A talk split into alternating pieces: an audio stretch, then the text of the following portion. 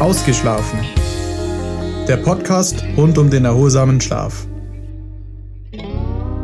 Am Mikrofon Werner Waldmann. Hallo, herzlich willkommen heute zu unserem Podcast. Wir beschäftigen uns mit Ein- und Durchschlafstörungen. Der Arzt nennt das Insomnie.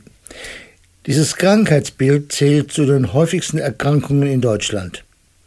Man kann die Insomnie als wahre Volkskrankheit bezeichnen. Immerhin sind 6% aller Fälle in Deutschland behandlungsbedürftig. Die Betroffenen haben erhebliche Schwierigkeiten einzuschlafen und durchzuschlafen. Dazu kommt ein frühmorgendliches Erwachen. Der Schlaf ist alles andere als erholsam. Der Leidensdruck der Patienten kann erheblich sein, denn diese Schlafstörung hat Konsequenzen. Eine Insomnie begünstigt Herz-Kreislauf-Leiden und Stoffwechselerkrankungen. Sie erhöht das Risiko für psychische Störungen, beispielsweise für Depressionen. Und auf die Dauer wirkt sich dieser nicht erholsame Schlaf nachteilig auf das Langzeitgedächtnis aus. Was also tun, um wieder besser schlafen zu können? Ein Schlafmittel nehmen. Aber welches?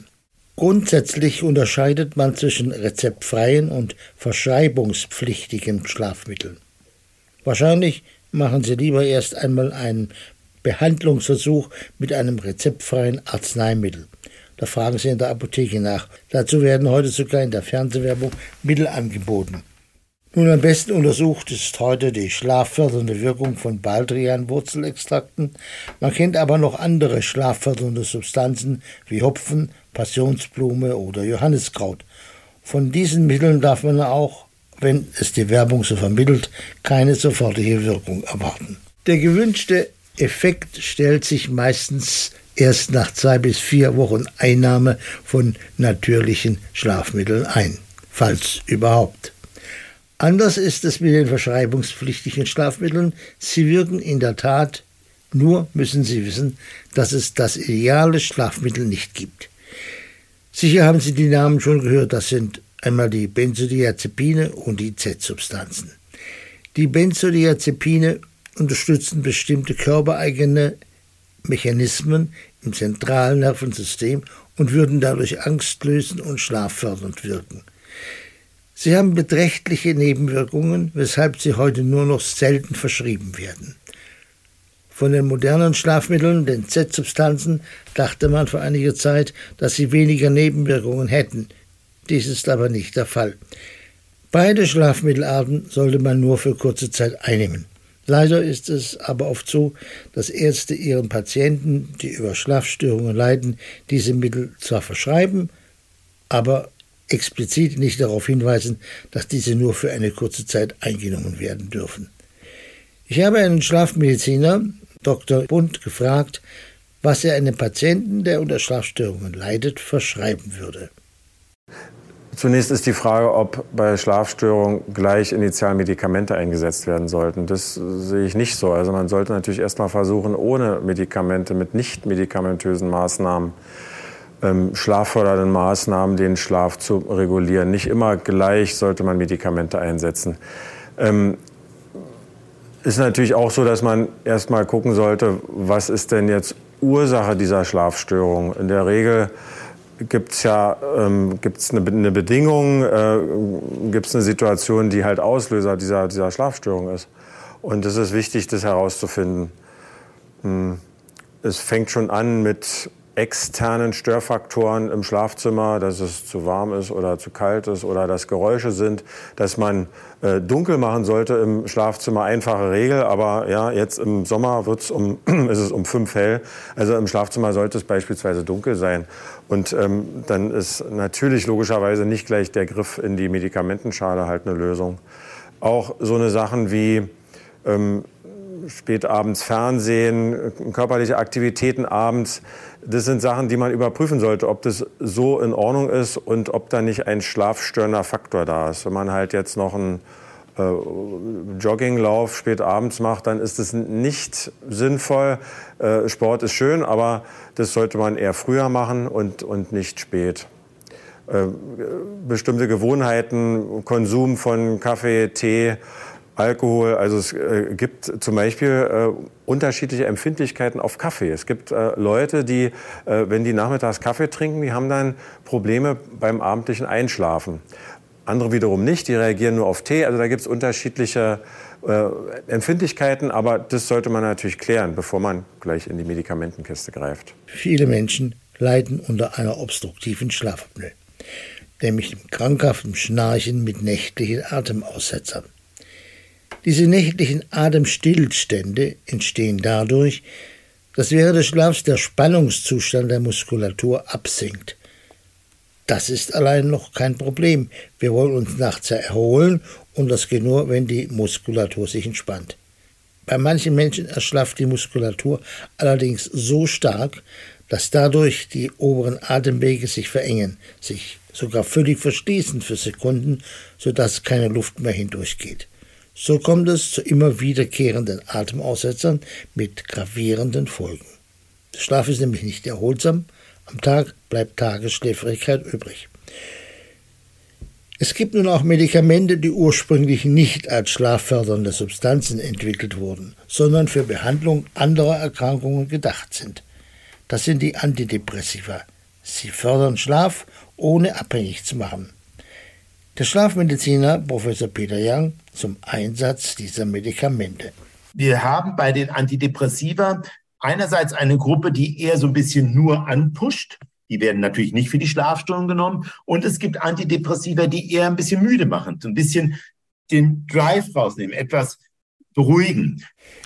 Es werden natürlich immer neue Medikamente entwickelt und seit kurzem ist ein neues Schlafmedikament auf dem Markt. Das heißt Daridoxarant und hat einen ganz anderen Wirkungsmechanismus als bisherige Schlafmittel. Dazu hören wir Professor Young. Und eins der wichtigsten Präparate jetzt in Deutschland, und das wichtigste Präparat ist das Daridorexant. Das ist ein jetzt, wie gesagt, zugelassenes Präparat, was in der Anwendung für die Ein- und Durchschlafstörung seine Zulassung hat, also verschreibbar ist. Und wir wissen tatsächlich, dass die ähm, äh, die Aktivität am Tag besser wird. Das ist in, der, in den Studien gezeigt worden und dass es eben relativ schnell auch auf, den, auf die Schläfrigkeit wirkt und damit ein tatsächlich klarer Hoffnungsträger in der Medizin ist, um die Schlafstörung mit einem neuen System, mit einem ganz, von einem ganz neuen Mechanismus zu behandeln. Ich muss noch etwas Wichtiges anfügen. Benzodiazepine sind für ältere Menschen nicht zu empfehlen, denn sie führen bei ihnen oft zu einer übermäßigen Sedierung, die sich in Benommenheit und Schwindelgefühl äußern kann und in Kombination mit der Muskelentspannung das Sturzrisiko erhöht. Da muss man also sehr aufpassen. Manche Menschen schwören auf Melatonin als Einschlafhilfe. Melatonin ist ein körpereigenes Hormon, das vor dem Schlafengehen den Organismus für den Schlaf vorbereitet. Melatonin lässt sich auch in Tablettenform zu sich nehmen. Ich spreche hier erstmal von einem anderen Melatonin, nämlich von einem von dem Melatonin, was in Deutschland als Medikament zugelassen ist. Das sind zwei Milligramm sogenanntes retardiertes Melatonin, was eigentlich sozusagen äh, insofern kein Medikament eigentlich ist, weil Melatonin ein körpereigenes Hormon ist, wird von der Hirnanhangdrüse gebildet und im Grunde genommen ist es sogenannte chemische Dunkelheit, die dem Gehirn sagt, was ja eigentlich nur über die Augen Verbindung zur Außenwelt hat, so jetzt wird's dunkel, jetzt mal langsam die Hirnaktivität runterfahren. Und um dieses Signal zu verstärken, ist diese, diese zwei Milligramm retardiertes Melatonin als Präparat Circadin bekannt für die Behandlung der Menschen über 55 sind maximal sechs Wochen zugelassen. Eigentlich muss man sagen, ist Melatonin im Einsinn kein, kein Schlafmittel. Es ist eigentlich ein Biorhythmikum oder Chronobiotikum nennen wir es, also ein Rhythmisierer, der auch nur Sinn macht, wenn er richtig angewandt wird. Er sollte eine halbe Stunde vor dem gewollten Einschlafen eingenommen werden und sehr regelmäßig eingenommen.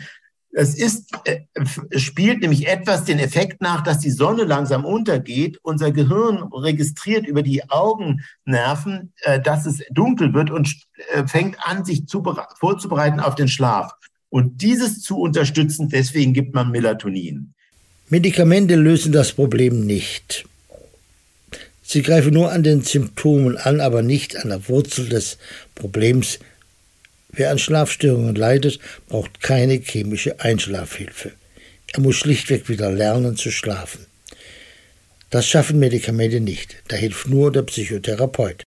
Der Schlafmediziner und Psychotherapeut Hans-Günter Wes vom Schlafzentrum Klingemünster bietet seinen Patienten in einer Schlafschule an, das Wesen des Schlafs zu verstehen. Wir haben die Non-REM-Schlafstadien 1, 2 und 3. Non-REM meint nicht REM-Schlaf. REM kommt von Rapid Eye Movement Schlaf. Umgangssprachlich sagen wir da manchmal auch, das wäre der Traumschlaf. Also der nicht, die Nicht-Traumschlafstadien, das sind die Stadien 1, 2 und 3. 1, das ist so eine Art Dösen. Das ist nicht richtig wach, das ist nicht richtig Schlaf. Äh, das ist so ein Mittelding. Da hat der gesunde Schläfer nachts gar nicht so viel davon. Mit mittleres Lebensalter, ungefähr 5% der Zeit verbringen wir in diesem Stadium 1. Dann gibt es das Stadium 2, das ist der stabile Schlaf. Äh, da ist es so, dass wir ungefähr die Hälfte der Zeit, die wir nachts äh, schlafen, darin verbringen. Und das Stadium 3, das ist der äh, Tiefschlaf. Dort findet körperliche Erholung, Regeneration vor allem statt. Und da ist es so, dass im mittleren Lebensalter wir so um die 20 Prozent der Schlafzeit in diesem Schlafstadium verbringen. Ja, und wenn Sie wieder schlafen lernen wollen, können Sie dies in der Schlafakademie des BSD tun. Das funktioniert ganz einfach übers Internet. Sie finden den Zugang über die Website des BSD unter BSD Selbsthilfe. Mit Schlafproblemen muss niemand leben.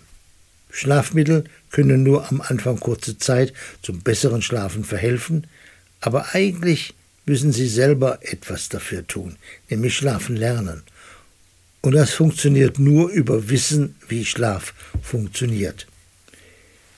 Wir werden Sie hier in unserem Podcast demnächst in die Welt des Schlafs einführen. Ihnen verraten, wie Sie ganz automatisch wieder besser schlafen. Also, bis zum nächsten Mal und schlafen Sie gut. Übrigens, verraten Sie Ihren Freunden, dass Sie durch unseren Podcast wieder das Schlafen lernen können.